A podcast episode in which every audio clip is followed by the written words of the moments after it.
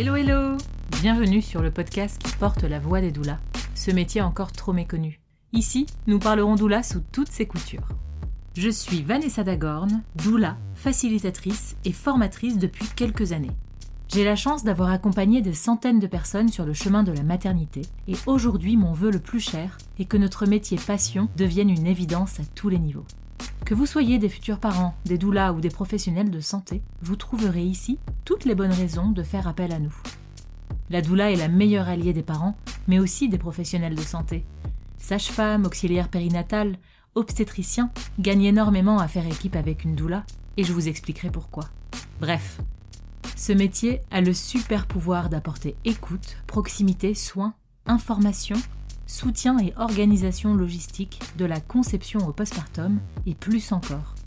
Vous l'aurez compris, ce podcast a la grande ambition de faire évoluer la façon dont nous devenons parents. Parce que vivre une naissance soutenue et respectée offre le meilleur départ possible à nos enfants et devient une véritable source d'empuissancement des familles.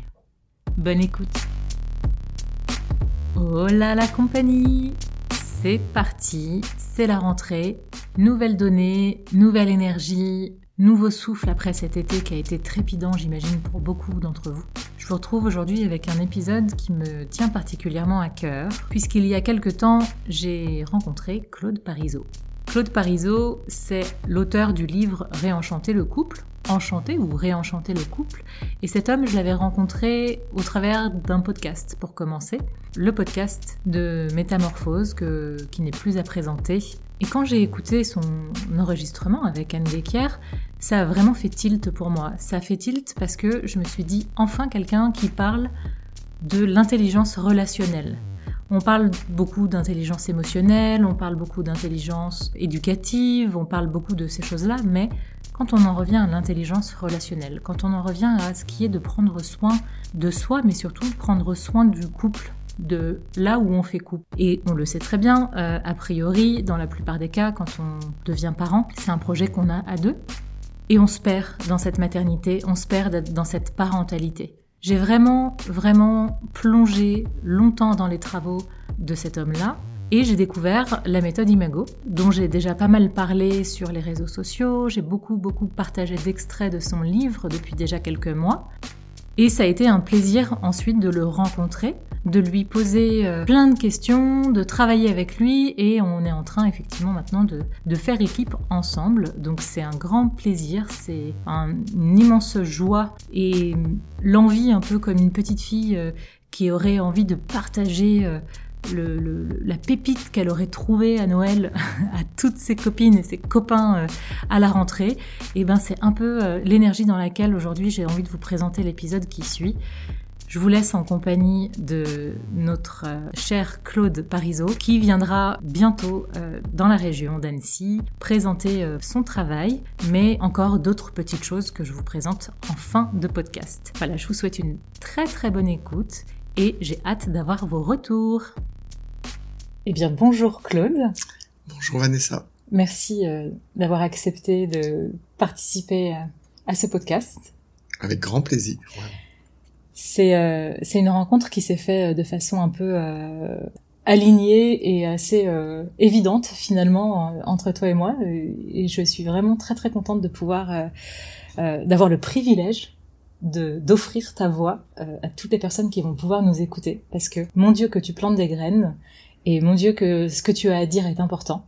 Donc, euh, bah, pour commencer peut-être, est-ce que tu peux te présenter? Hmm. Je m'appelle donc Claude Parisot, j'ai 57 ans, je suis originaire de Lille, j'aime bien le dire, je suis un ch'ti, je suis fier de mes racines. Et euh, voilà, je suis assez nomade depuis euh, quelques années, encore plus depuis que j'ai écrit un livre en 2022 qui s'appelle Réenchanter son couple grâce à la méthode Imago. J'ai vécu euh, cinq ans au Québec. Euh, j'ai vécu d'abord à Lille. J'ai vécu euh, à Aix-en-Provence. J'ai vécu cinq ans au Québec. Et là, je, je vis sur l'île de Noirmoutier. J'y suis pas beaucoup, mais et sinon, je bouge beaucoup. J'anime beaucoup de stages depuis. Je, je, fais beaucoup la promotion du livre. Encore aujourd'hui, après un an et demi, je continue de faire la promotion dans toutes les régions, dans les îles, au Québec. J'ai aussi une formation donc de, de, une formation de psychothérapeute, une formation de sexothérapeute. Mm. Voilà, mais aujourd'hui, je travaille à 90% euh, comme thérapeute de couple imago et surtout euh, comme euh, animateur de stage depuis deux ans, je fais presque que des stages ou des conférences. On va revenir sur la partie stage un peu plus tard. Euh, tu nous parles de ton livre Réenchanter euh, son couple. Alors ceux qui me suivent depuis un moment savent à quel point je peux partager des extraits et des concepts que tu développes dans ce livre. et tu parles de la méthode Imago. Est-ce que tu peux nous en dire un petit peu plus sur cette méthode Imago? La méthode Imago, moi, ce qui m'a plu quand j'ai découvert en 2006, c'est, c'est, le mot qui me vient d'abord, c'est sécurité. C'est-à-dire que c'est la première fois de ma vie, en 2006, donc j'avais 40 ans, où je me suis senti en sécurité. C'était un stage où ma partenaire m'avait tiré de force, on peut le dire, comme beaucoup d'hommes, on est beaucoup tractés, comme on dit. Mais euh, et ce stage. ben, ça a été une révélation, j'ai eu des frissons et j'ai voulu faire ça tout de suite parce que je me suis senti, je me suis dit, ah, c'est un espace où je vais peut-être pouvoir m'ouvrir, faire confiance, euh, vivre le couple un jour peut-être, parce que j'avais vraiment beaucoup de doutes sur ma capacité de vivre la relation à deux. Et c'est pour ça que je suis thérapeute de couple. Et mais cette méthode-là vraiment m'a m'a traversé. Pourquoi? Parce que imago, c'est déjà le terme, ça vient de Jung, c'est l'image positive et négative, les images positives et négatives qu'on imprime en nous enfants de nos parents ou des personnes qui se sont occupées de nous enfants. Et, euh, et ces images-là, elles se réveillent euh, euh notamment euh, bah, à l'adolescence, en tout cas nos premiers amours. C'est-à-dire qu'on va tomber amoureux de cet imago. C'est mmh. inconscient, bien sûr, et ça, c'est l'imago. Et, cette, et cette, ça a été créé par Harvey Hendrix et sa femme Helen Hunt, Helen Lakely Hunt, dans les années 60. C'est un psychologue euh, pasteur américain. Et, euh, et, en fait, cette méthode, elle consiste à se parler. En fait, si je résume, on est face à face avec son partenaire, sa partenaire, et on parle de cœur à cœur. Il y en a un qui parle, l'autre qui écoute, qui écoute vraiment dans le monde de l'autre. Et le but, c'est de parler la même langue. C'est-à-dire que très souvent, les hommes et les femmes, et même de toute façon les individus, quand ils se parlent, si chacun on se parle avec son monde, sans faire attention vraiment au monde de l'autre, eh ben on parle sur des fréquences différentes. Et dès les premiers mots, on, on se comprend plus on ne s'entend pas. Donc le but, c'est d'apprendre à parler la même fréquence. C'est un peu ça, Imago. Pourquoi j'avais envie euh, de t'inviter à prendre la parole aujourd'hui euh, dans ce podcast, c'est que euh, donc tu sais que tu es ici dans un podcast de doula qui s'adresse mhm. au, monde des doulas, mais aussi aux professionnels qui, qui gravitent autour du monde de la maternité. On en discutait hors micro avant de avant d'enregistrer. J'ai vraiment à cœur de pouvoir amener cette notion de couple dans la maternité dans l'arrivée d'un enfant, et je constate à quel point euh, l'arrivée d'un enfant peut faire perdre la connexion, peut faire perdre le lien à son partenaire, à son ou sa partenaire. La méthode Imago, je trouve, de ce que j'en connais encore aujourd'hui, et pour euh, m'apprêter à l'explorer plus en profondeur euh, dans les jours qui viennent, j'ai vraiment la croyance que on a ici un, outil qui va permettre de pouvoir, d'une part, se préparer peut-être à, à anticiper cette perte de connexion pour pouvoir savoir finalement comment garder la connexion par la suite. Qu'est-ce que t'en penses oui. Ce fameux euh, baby clash, euh, comme on l'appelle? Mais c'est clair. De mon expérience, quand je reçois des couples, aussi des couples qui euh, où la femme est enceinte ou l'enfant vient de naître, euh, pour les hommes, par exemple, c'est vrai que je, je, parle beaucoup des hommes de plus en plus dans mes podcasts ou bien dans mes interventions. C'est parce que vraiment l'homme a envie de bien faire, bien sûr. Sauf que il ne sait pas comment faire. Il a toujours l'impression de de pas faire correctement et surtout euh, il a du mal à trouver sa place à ce moment-là. Il y a la peur euh, très souvent si les hommes n'ont pas travaillé sur eux, euh, l'arrivée d'un bébé, il y a quelque chose comme je vais perdre ma place, je vais plus avoir la place, elle va elle va plus l'aimer que moi. Toutes des choses comme ça qui se passent à l'intérieur des hommes sauf qu'ils ne le disent pas, ils savent pas quoi il y a même de la honte derrière ça. Et, et c'est vraiment important. Et moi, je trouve que le dialogue, justement, Imago, de, de, de faire un travail avec cet outil-là, permet vraiment de se dire en toute sécurité, sans honte, en étant vraiment entendu. Euh, déjà, ça c'est pour les hommes ou bien pour les personnes, ça peut être aussi la femme, hein, ça peut être inversé, mais qui n'ose pas parler ou qui a du mal à mettre des mots. Et ça permet aussi de s'écouter euh, profondément, de d'avoir un espace pour se dire, même si, euh, si très souvent parce qu'on a peur de pas être entendu, pas, pas, peur de pas être compris. Dans ce dialogue imago, il y a de l'espace pour être entendu, il y a de l'espace pour être compris, il y a de l'espace pour se parler, même dans dans le coup de feu de l'avant, pendant, l'après la naissance, où il y a très peu d'espace pour le couple, mais en se donnant des rendez-vous fixes, comme on va chez le médecin quand on a un bébé, un jeune bébé, qu'on a rendez-vous chez le pédiatre, euh, on dit pas on n'a pas le temps, on y va. C'est pareil pour le couple. Même si on sent pas l'envie, le besoin, c'est on se donne des rendez-vous.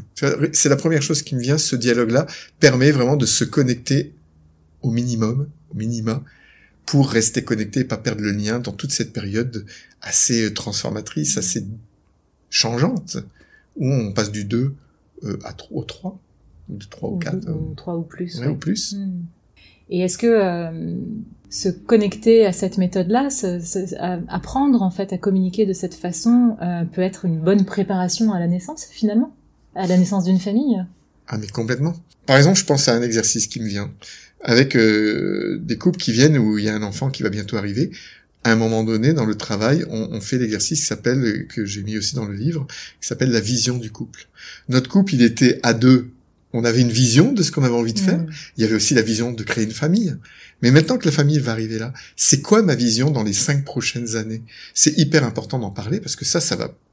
L'arrivée d'un enfant, plusieurs enfants, chamboule, tout, modifie toutes les, tout ce pour quoi on s'est mis parfois. Et, si on n'a plus la même vision, ben c'est très compliqué de se parler et de pas avoir des rancœurs si les choses sont pas dites, si, si elles ne sont pas entendues. Donc on appelle la vision, c'est-à-dire dans ma relation idéale avec toi aujourd'hui, ben, nous, et, et on met au nous. Qu'est-ce, qu'est-ce, c'est quoi? Au niveau de l'éducation, au niveau de la sexualité, mm. au niveau de l'argent aussi, de, de, de, comment on gère les finances, dans quoi on va vivre, une maison, un appartement, on le loue. tous les domaines de la vie, c'est hyper important de parler de communiquer. Et si on n'est pas d'accord, c'est de pas essayer d'avoir raison, c'est pas essayer de convaincre l'autre, parce que celui qui est plus convaincant, très souvent c'est le maximiseur, j'y reviendrai, va essayer de convaincre l'autre, et le minimiseur, il va s'écraser, ou il va se soumettre, ou il va se fermer et il n'y a rien de productif qui va sortir. Donc le but, c'est vraiment de pouvoir se parler de cœur à cœur, que chacun puisse être entendu dans sa vision et de trouver une vision commune ensemble. Ça, c'est un exercice pour moi parfait pour, euh, pour ce genre de coup. Et du coup, euh, venir se parler depuis l'espace du cœur et s'adresser en fait au cœur de la personne aussi, c'est ça quand tu dis de se parler de cœur à cœur? Oui. Pour toi, systématiquement, il y a un endroit où on se retrouve? Oui. Quand on se perd dans une relation, c'est parce que ce sont nos concepts, nos croyances limitantes, nos, nos, rigidités qui font que dans la vie c'est comme ça, ou on a appris comme ça. Par exemple, on n'a pas remis en question mm. euh, certains concepts familiaux, certaines choses qui étaient vraies pour nos parents, mais qui sont peut-être pas pour nous, mais on les a pas remis en question. Et donc on va s'arrêter derrière des, des choses qui sont plus de la tête, parce que j'ai appris ça comme ça, ou bien on sait bien que dans la société c'est comme ça, on va, on va dire des phrases toutes faites. Ça, ça éloigne la relation. Mm. C'est juste de parler de cœur à cœur, c'est de dire, ben voilà, moi voilà ce dont j'ai besoin, ou, ou, ce que je vis dans ces moments-là, ou, ou, parler juste de cette tristesse, de, de, de son ressenti. Ça, le langage du ressenti, c'est ça de parler de cœur à cœur. C'est on parle de ce qui se passe à l'intérieur, pas. Euh, on en parlait ce matin. C'est c'est pas de de, de, de parler de, de, de, de ce qu'il faut faire, de mm. ce qu'on dit. Non, c'est moi comment je vis les choses et de et toi comment tu les vis sur le même sujet? C'est d'apprendre à se parler mm. juste. Et ça c'est pas ce qu'on apprend ni à l'école ni dans nos familles. Ouais. Et ça nous amène à cette notion de prendre soin. Je trouve qu'il y a un pont euh, qui peut se faire vraiment euh, très chouette euh, entre la maman qui prend soin de son enfant, l'entourage ou le conjoint, la conjointe qui prend soin de la maman, qui prend soin, mais finalement qui prend soin de, de la relation et euh, cette notion de tout, tout, ce, tout ce débordement d'amour et de tendresse peut vraiment être aussi euh, euh utilisé pour prendre soin euh, tout à fait. de la relation, des besoins de l'autre aussi. Ouais. Et puis, tu vois, le prendre soin, c'est ça. Faire un dialogue par semaine, c'est prendre soin de la relation. Ça, ça demande pas des choses incroyables, des choses difficiles. On, sait bien, euh, ça sert à rien d'être utopiste. On, euh, chacun sait, ceux qui ont eu des enfants savent, même moi j'en ai pas eu, mais j'en ai éduqué, euh, je, vis dans des mmh. familles euh, et, et j'accompagne beaucoup de familles. Il n'y a pas beaucoup de temps, mais c'est pas une question de durée, de, de, de, de, comment dire, de temps passé ensemble, c'est de de qualité, qui est un des langages de l'amour. Si on ne passe pas du temps de qualité ensemble, on s'éloigne. Et, des fois, je, je pense à ça. C'est, on va s'occuper. Moi, je pense à des amis là qui sont à la Réunion euh, où ils ont eu un bébé, mais c'était, il y avait tellement d'amour entre entre eux. Ils ont fait vraiment le bébé de l'amour. Et puis Sauf qu'il y a une différence de culture. Et, elle, elle, voulait à tout prix dormir avec son enfant. Elle a dormi avec son enfant. Elle a passé beaucoup de temps, mais elle négligeait la relation. Lui, il dit qu'il l'a dit, mais il l'a pas dit. Je veux dire, je le connais, il l'a pas dit. Il a nommé que ben, il aimerait bien passer plus de temps, mais la façon dont c'était dit, c'était pas entendable. S'il y avait eu des dialogues et vraiment aller voir en dessous, de vraiment être entendu à des moments précis, ben ils auraient pu rester connectés, tandis que là, ils se sont éloignés, se sont mmh. éloignés. Et le bébé a pris toute la place, parce que là-bas aussi, on dort avec le bébé. Et bon, il y a différents... Ici aussi, ici, aussi hein, ici maintenant aussi, mais, je sais. Mais je trouve intéressant parce que, effectivement, euh, c'est quelque chose qui revient énormément sur la, la, la, fameuse place du cododo, on appelle ça le cododo, euh, mais qu'on est conditionné à croire que l'espace du couple est dans le lit aussi, mmh. et que euh, et que on, comme on en parlait, cette intimité euh, qui est pas forcément sexuelle d'ailleurs, mmh. on peut la retrouver ailleurs. Et concrètement, matériellement, ça se passe comment? C'est je perds ma place dans le lit, mais si on a cette notion de soin, de, de regard sur la relation, et on sait que ce que ce qu'on n'a pas là ici dans cette intimité euh, dans le lit, on peut le retrouver ailleurs. Effectivement, ça contrebalance. Euh, oui. Parce que c'est vrai que euh, dans, dans toute cette approche du maternage proximal, qui est vraiment très bénéfique euh, sur plein de plans, euh, même neuro, hein, pour le développement, mmh, je connais, oui. le lien d'attachement, toutes ces choses-là, il y a cette place effectivement qui peut être perdue. Moi, je suis passée par là aussi. Ça a été un, un vrai sujet, un vrai dialogue dans ma vie perso enfin un dialogue non ça n'a pas été un dialogue justement ça a été plutôt des monologues mmh. euh, individuels et à se perdre hein, à se perdre parce que on peut se perdre dans la maternité c'est ça euh, on peut se perdre dans la parentalité et, euh, et ouais donc euh, très intéressant c'est une question d'équilibre ouais. c'est tout à fait euh, c'est de trouver mais c'est de parler de ses besoins mais de parler d'un adulte, sinon c'est c'est l'enfant à l'intérieur de nous qui va crier aussi, qui a pas eu peut-être beaucoup de soins enfant et qui va être réveillé avec l'arrivée de l'enfant. Il se passe beaucoup de choses dans l'arrivée d'un enfant et le changement de la famille. Et c'est important de trouver pour moi des outils. Je connais pas de meilleur outil euh, que celui-là pour les couples. Je dis bien Mm. pour les couples. Cet outil-là permet vraiment de dire sa vérité sans critiquer l'autre, sans euh, juger. C'est vraiment en parlant de ses besoins, en parlant de, de ce que ce que je, ce que l'on vit, puis d'aller voir l'origine. Qu'est-ce qu'est-ce qu'est-ce c'est quoi les peurs qui émergent C'est quoi les histoires qu'on se raconte Mm. Et, et qu'est-ce que ça nous rappelle de notre enfance Parce que tout est en lien avec notre enfance, dans les difficultés aussi euh, qu'on peut vivre à cette période-là. Donc pour moi, oui, c'est pas une question de euh, de dormir ou pas. euh, C'est juste la partie émergée, ça. bien sûr oui, Après, c'est de voir en dessous. Tu parles de ces petits rendez-vous euh, hebdomadaires finalement. Je me fais un peu l'avocat du diable parfois et j'aime bien ça. c'est mon ascendant scorpion qui parle. Je me demande, euh, et c'est une question qui m'a été posée, c'est une question euh, qu'on s'est posée aussi avec mon amoureux, c'est est-ce que il y a place à la spontanéité? Parce que la spontanéité est belle, elle est source de joie, elle est source de beaucoup de choses, de belles surprises.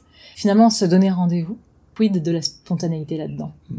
C'est une question qui revient souvent, donc euh, euh, je, je peux comprendre. Euh, Moi-même, euh, j'ai prôné la spontanéité, sauf que si on attend la spontanéité, il se passera jamais rien Mm. dans la relation. Ça, c'est clairement la spontanéité, c'est quand les hormones fonctionnent au début, quand on est amoureux, c'est la période romantique, on fait des choses spontanément parce qu'on est guidé par nos hormones qui sont au taquet, et il y en a pour quelques mois, pour les plus chanceux, ça dure trois ans.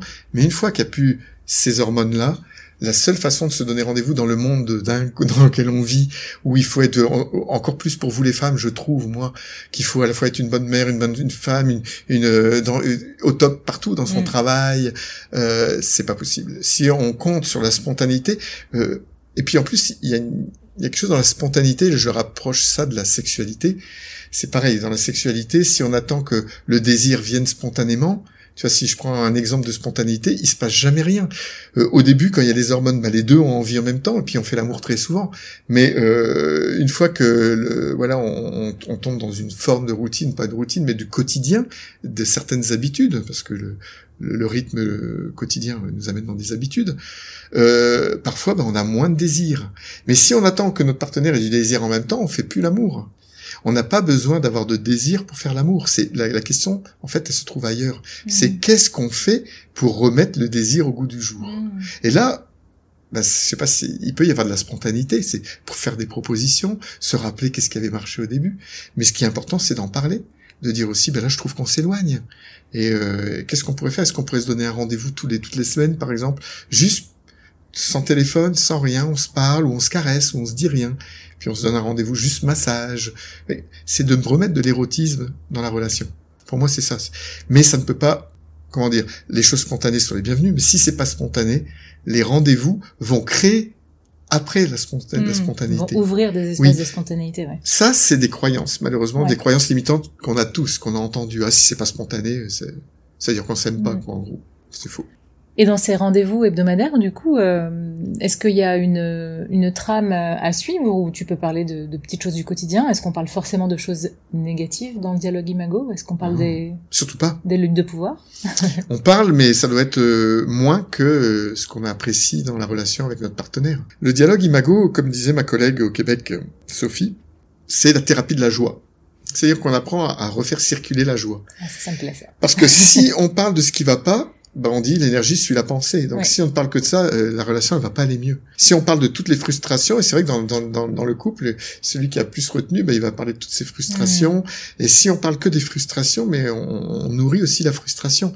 Euh, c'est John Gottman, je sais plus qui, qui est dans un de ses livres, qui disait euh, il faut cinq appréciations positives pour euh, pour une négative. C'est-à-dire à chaque fois qu'on fait une critique à son partenaire pour que le cerveau revienne à un niveau initial, il faut cinq appréciations. Mm. Qui fait ça? Ça, c'est la clé. La clé, c'est que si on fait beaucoup d'appréciation au quotidien, le jour où on fait une critique, ben, ça va glisser. L'amygdale qui est là euh, dans notre cerveau euh, émotionnel va pas euh, se déclencher, il va pas anesthésier ce cerveau intelligent là qui est là pour nous faire justement communiquer de cœur à cœur. Mais c'est le cerveau reptilien qui est là pour la survie qui va se mettre en route. Mmh. Donc le but, c'est d'apprendre à faire des dialogues tous les jours, de faire des appréciations positives. Une chose que j'ai particulièrement appréciée chez toi aujourd'hui, c'est prendre cinq minutes tous les soirs en se couchant et de dire ça à notre partenaire, dire une chose que j'ai particulièrement appréciée en le regardant dans les yeux, en se tenant les mains. Ça peut être allongé dans le lit, côte à côte, en se regardant toujours avec le mmh. regard. Et une chose que j'ai particulièrement appréciée, c'est juste la façon dont tu m'as regardé euh, à telle heure, euh, et je me suis senti tellement euh, touché, je me suis senti connecté à toi. Mmh. Et l'autre fait le miroir. Nous, on fait le miroir. C'est-à-dire l'autre répète. Je t'entends dire que euh, qu'une chose qui t'a particulièrement touché, c'est quand aujourd'hui je t'ai regardé d'une façon tellement connectée. Est-ce que c'est bien ça? Ça, c'est une façon, tu vois, et on fait chacun ça à son tour. Ça prend deux minutes tous les jours, si on fait ça, ça prend deux minutes. C'est une routine incroyable. Hein. c'est une routine. Pourquoi se laver les dents, c'est plus utile? On se lave tous deux à trois fois par mm. jour euh, les dents. Tout à fait. On réfléchit pas si on va se le faire, on le fait. Ça, c'est une hygiène corporelle. Bah, il y a une hygiène relationnelle hein. qu'on a appris. Mm. Et l'hygiène relationnelle est tout aussi importante, mais on nous l'a pas appris. C'est à réapprendre. Donc ça, ça prend deux minutes, donc personne peut dire, ouais, moi j'ai pas le temps, je suis fatigué. Non. C'est juste une habitude et puis de trouver quelque chose à chaque fois. Ça, ça permet de rester connecté. Ça nourrit le lien. Et bien sûr, quand il y a des choses qui vont pas, dans le livre, j'ai mis aussi des dialogues comment parler de nos frustrations. Hmm. Mais tout le monde n'est pas capable, si on a entassé beaucoup de frustrations, hmm. de faire ce dialogue seul, ça risque d'être compliqué. Là, c'est important de savoir demander de l'aide, apprendre à demander de l'aide. Ouais. Et là, demander un thérapeute. On, y arrive, on y arrive de plus en plus, je trouve, hein, à commencer à se tourner un petit peu vers des ressources extérieures pour euh, demander de l'aide. On se rend compte qu'on n'est quand même pas fait hein, pour vivre seul euh, avec mm. nos histoires. Mais effectivement, je reviens euh, sur le mot euh, thérapie. Hmm. Tu parles de la thérapie de la joie, mais finalement, est-ce que le mot thérapie, c'est le bon? Non. Non. je dis clairement, pour moi, non. Et c'est à cause de ce mot thérapie que peu d'hommes viennent. Il est un peu délétère, hein, surtout pour les hommes. Ce, mot, ouais. Pour les femmes, c'est chouette, on va avancer, on va. Mm. La plupart, je, je, schématise, je suis désolé de faire homme-femme. Euh, c'est beaucoup plus subtil que ça, mais c'est juste euh, dans le cabinet, c'est quand même 90% euh, les hommes qui freinent, c'est-à-dire qui ont, qui ont, qui sont minimiseurs, mm. c'est-à-dire ceux qui rentrent dans leur, leur bulle, ou qui, qui, ont peur de la relation, qui sont plus dans la peur du rejet, donc qui vont euh, s'éloigner de la relation, qui vont se protéger. Et euh, c'est plus les femmes qui vont être en demande de connexion, mm. de lien. Voilà, elles, elles vont revendiquer le lien et, et, et, leurs partenaires vont souvent revendiquer plus la liberté. Alors que les deux, on a besoin des deux. On parle la même langue finalement. Exactement, on veut les deux. Sauf qu'il y en a un qui revendique plus les deux pour les deux. Quoi. Il revendique un pour les deux. Et, euh, et c'est vrai que le mot thérapie, c'est thérapie de la relation. C'est-à-dire la relation, elle est un peu euh, malmené, ben on va aller voir euh, un, facilitateur. Moi, je m'estime plus mmh. facilitateur, même si facilitateur, imago, c'est un autre métier, c'est c'est pour tous les autres métiers autres que thérapeute de couple. Mais je me sens quand même facilitateur, coach de la relation avec des compétences de psychothérapeute pour pour amener les gens dans leur profondeur. Mais c'est vrai qu'on ne devrait pas appeler ça thérapie parce que ça, ça les gens n'ont pas envie de montrer qu'ils sont malades. On n'est pas euh, malade, on n'est pas. C'est pas le mot. J'ai pas trouvé de. Moi, je dis que je suis facilitateur. J'accompagne les couples. Mm. Aujourd'hui, j'accompagne les couples, mais pas forcément dans une thérapie. Il y en a, ils ont besoin vraiment de thérapie. Oui, ça peut déclencher un processus thérapeutique derrière, mais euh, on n'est pas dans une. Euh, mais c'est parce que c'est le mot plus communément euh, mm. pris pour accompagner les couples. Mais moi, je veux dire accompagnement. Ouais, ouais, je pense que ça vient surtout de, de l'américain en fait. Hein. On est euh, thérapeute euh, à toutes les sauces et, euh, et ça, ça prend un peu euh, toute oui, la le place. kiné est thérapeute. Oui, c'est ça. voilà. Cette approche et ce dialogue imago au sein de la famille, est-ce que j'imagine que voir ses parents communiquer de cette façon-là, être témoin en tant qu'enfant, j'essaye de me mettre avec les yeux de l'enfant, Mm. là. voir ses parents s'adresser l'un à l'un à l'autre, j'imagine que ça développe la zone de l'empathie certainement ou de la de comprendre que la connexion est importante. Tout se passe dans l'enfance. Vu que tout se passe dans l'enfance, est-ce qu'on peut aussi, Ah, euh, sachant qu'on fera quoi qu'il arrive des, erreurs et qu'on sera quoi qu'il arrive les pires parents pour nos enfants, c'est ce que m'avait dit ma thérapeute une fois, et j'avais trouvé ça très aidant d'ailleurs, quoi qu'on fasse, on sera toujours euh, à faire des conneries, et c'est ok, mais on met la conscience dessus. Mais euh, est-ce que ce dialogue imago, on peut finalement l'amener dans la famille, au plus large? Est-ce qu'on vient communiquer? À partir de quel âge? On communique avec son enfant Est-ce que moi, avec mon petit 4 ans et demi, euh, on peut commencer un dialogue imago? Non, pas un dialogue Non. imago, mais tu peux te mettre dans cette position un peu comme la CNV aussi, c'est-à-dire que tu vas juste faire le miroir des intentes, de ce que tu perçois dans l'émotion. Même à Mhm. deux ans. Ah, t'es triste. hein. Et et juste de mettre des mots. On voit bien dans le film, euh, comment il s'appelle ce magnifique film où euh, il parle à l'enfant euh, euh, dans les hôpitaux là, les pas, pas les doules, c'est pas les doulas pour le coup, mais c'est. Euh, Ah, comment il s'appelle? ah, J'ai perdu le nom avec euh, Kimberlin. Euh, Je l'ai plus, j'ai plus le nom. Oh, mais magnifique Ouais. film où, où dès le bébé, c'est des bébés qui Ouais. sont qui ont été abandonnés, ils leur parlent, ils leur Mm. disent qu'ils vont être placés, ils leur disent mais c'est impressionnant ce, ce livre. Le bébé est une personne, hein, c'est- Mm. et donc euh, le but c'est de, de, tu peux le faire à tous les âges. Tu peux le faire en disant j'ai l'impression que tu es en colère, c'est ça? Tu vois même quand ils ont 5 6 ans parce qu'ils ont du mal à mettre des mots parfois. Ouais. Moi je sais que mes amis qui le font, c'est assez incroyable avec leurs enfants, Ouais.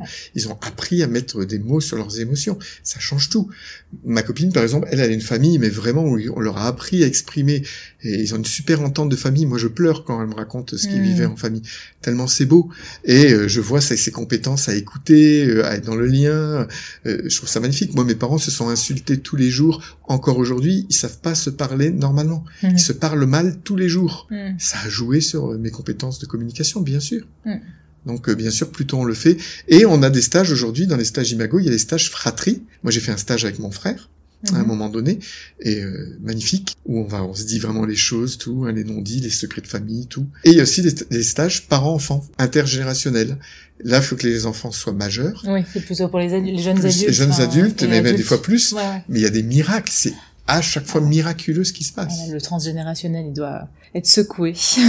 complètement. Ça doit être chouette. Donc oui, on peut le. Il y a, il y a- on- il y a des formations, c'est plus facilitateur imago pour Mm. travailler sur tous ces aspects-là. Magnifique. Waouh, ça donne euh, encore plus envie de plonger dans dans tout le programme qui nous attend. Alors justement, parlons un petit peu du programme qui nous attend. Euh, on est là aujourd'hui, on enregistre, on est au mois de, on est en quel mois là? On est au mois d'août. je suis encore 16 août. déconnectée. Nous sommes le 16 août. Je ne sais pas quand sortira cet épisode. Où est-ce qu'on te retrouve euh, prochainement? Euh, Ici dans la région à Annecy, en tout cas, on te retrouve début novembre. euh, je communiquerai les dates pour un petit, euh, petite conférence, un atelier, euh, atelier conférence. En fait, c'est comme ça. C'est ça, je, je, je demanderai à un couple de, de faire une démo, mais Mm. voilà, je vais expliquer tout ce que c'est, puis on va prendre des anecdotes, euh, voilà, et, euh, très concrètes.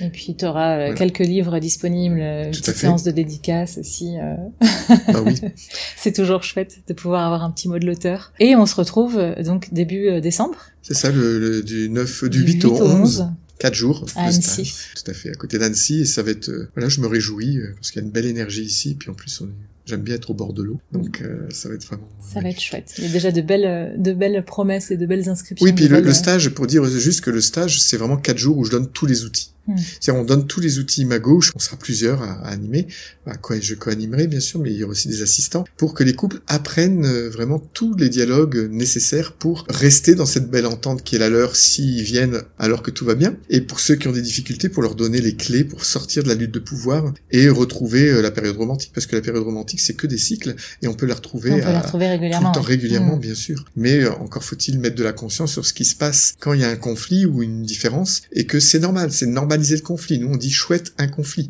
Tout, derrière tout conflit, il y a une pépite d'or Ouais. qui va enrichir la relation. Si on n'a pas les outils, ben, on va s'éloigner, on va pourrir la relation plutôt. Et... Oui, le conflit est un prétexte finalement pour trouver la joie derrière. Exactement. Juste, c'est juste la relation qui veut grandir, qui veut, qui veut euh, évoluer, qui veut s'épanouir. C'est juste ça le Mm. conflit. Mais c'est pas comme ça qu'on l'a intégré quand on était enfant. On a peur du conflit. Moi qui viens du Québec euh, ces dernières années, c'est là-bas le conflit, c'est pas un ami, hein, c'est, Mm. c'est, c'est, faut pas parler de conflit, ils détestent ça. Mm. Sauf que si on n'en parle pas, ben ça passe par la bande. Ouais, il trouve un moyen de se faire connaître hein, C'est ça. et de se faire comprendre. Donc voilà. Bon, bah, rendez-vous, euh, rendez-vous tout bientôt alors. Et puis pas besoin forcément d'être en couple, comme tu expliquais, pour participer à ces stages. Alors les, tous les stages orientés aussi sur la sexualité, là forcément, c'est quand même euh, Oui. mieux d'être en couple parce qu'il y a des petits exercices, des choses aussi à ramener dans, dans, dans son intimité. Mais euh, cette thérapie, alors on va mettre des gros guillemets sur le mot thérapie, mais ce, ce- ce rendez-vous de la joie, finalement, euh, il est accessible à toutes les personnes qui auraient envie de venir euh, plonger dans cette intimité et se sentir suffisamment en confiance avec la personne avec qui ils sont aussi, euh, que ce soit une amie, un ami. euh. Le stage que je vais venir faire ici, c'est le stage de base, qui qui est aussi un stage indispensable pour les, les thérapeutes qui veulent se former, doivent se faire ce stage. Donc c'est un prérequis, prérequis. Donc il est prioritairement au couple, mais prioritairement je dis il est fait pour les couples. Mm. Mais euh, moi j'ai de temps en temps des personnes qui viennent euh, parce qu'ils viennent avec sa meilleure amie. Il y en a qui viennent avec euh, vraiment euh, comme un frère, des gens qui sont comme euh, avec Mm. qui ils ont envie de travailler la relation. Peuvent venir avec un parent aussi, même s'il y a des stages pour. Mais je les accepte aussi en sachant que on va adapter pour eux. Mais c'est pour des duos, on va dire. Mm. Les stages sexualité, par contre, c'est les stages sexualité, que ce soit deux hommes, deux femmes, un homme et une femme, c'est pas important. Euh, pareil pour les stages de base. Mais le stage sexualité, c'est important de venir en couple. Oui, bien sûr. Parce que là, ça n'a pas de sens. Merci Claude. Merci On Vanessa. va continuer toute cette conversation Ah bah oui. hors micro. oui, avec plaisir. Mais euh, merci beaucoup pour ton temps et, et cet espace. Un vrai plaisir. Je me réjouis toujours de pouvoir partager avec des personnes qui sont très mobilisées pour euh, faire avancer et la parentalité et les couples. Merci à toi. Merci d'avoir été avec nous pour cet épisode. Pour soutenir ce podcast, laissez-moi un chouette commentaire, 5 étoiles sur Apple Podcast et partagez l'épisode sur vos réseaux en mentionnant Let's Talk Doula. C'est simple pour vous et tellement précieux pour moi. Alors merci. Et retrouvez-moi sur mes comptes Instagram Let's Talk Doula et Namasté Mamanes ou bien sur mon site namastémamanes.com. J'ai hâte de vous retrouver très bientôt. Belle semaine à tous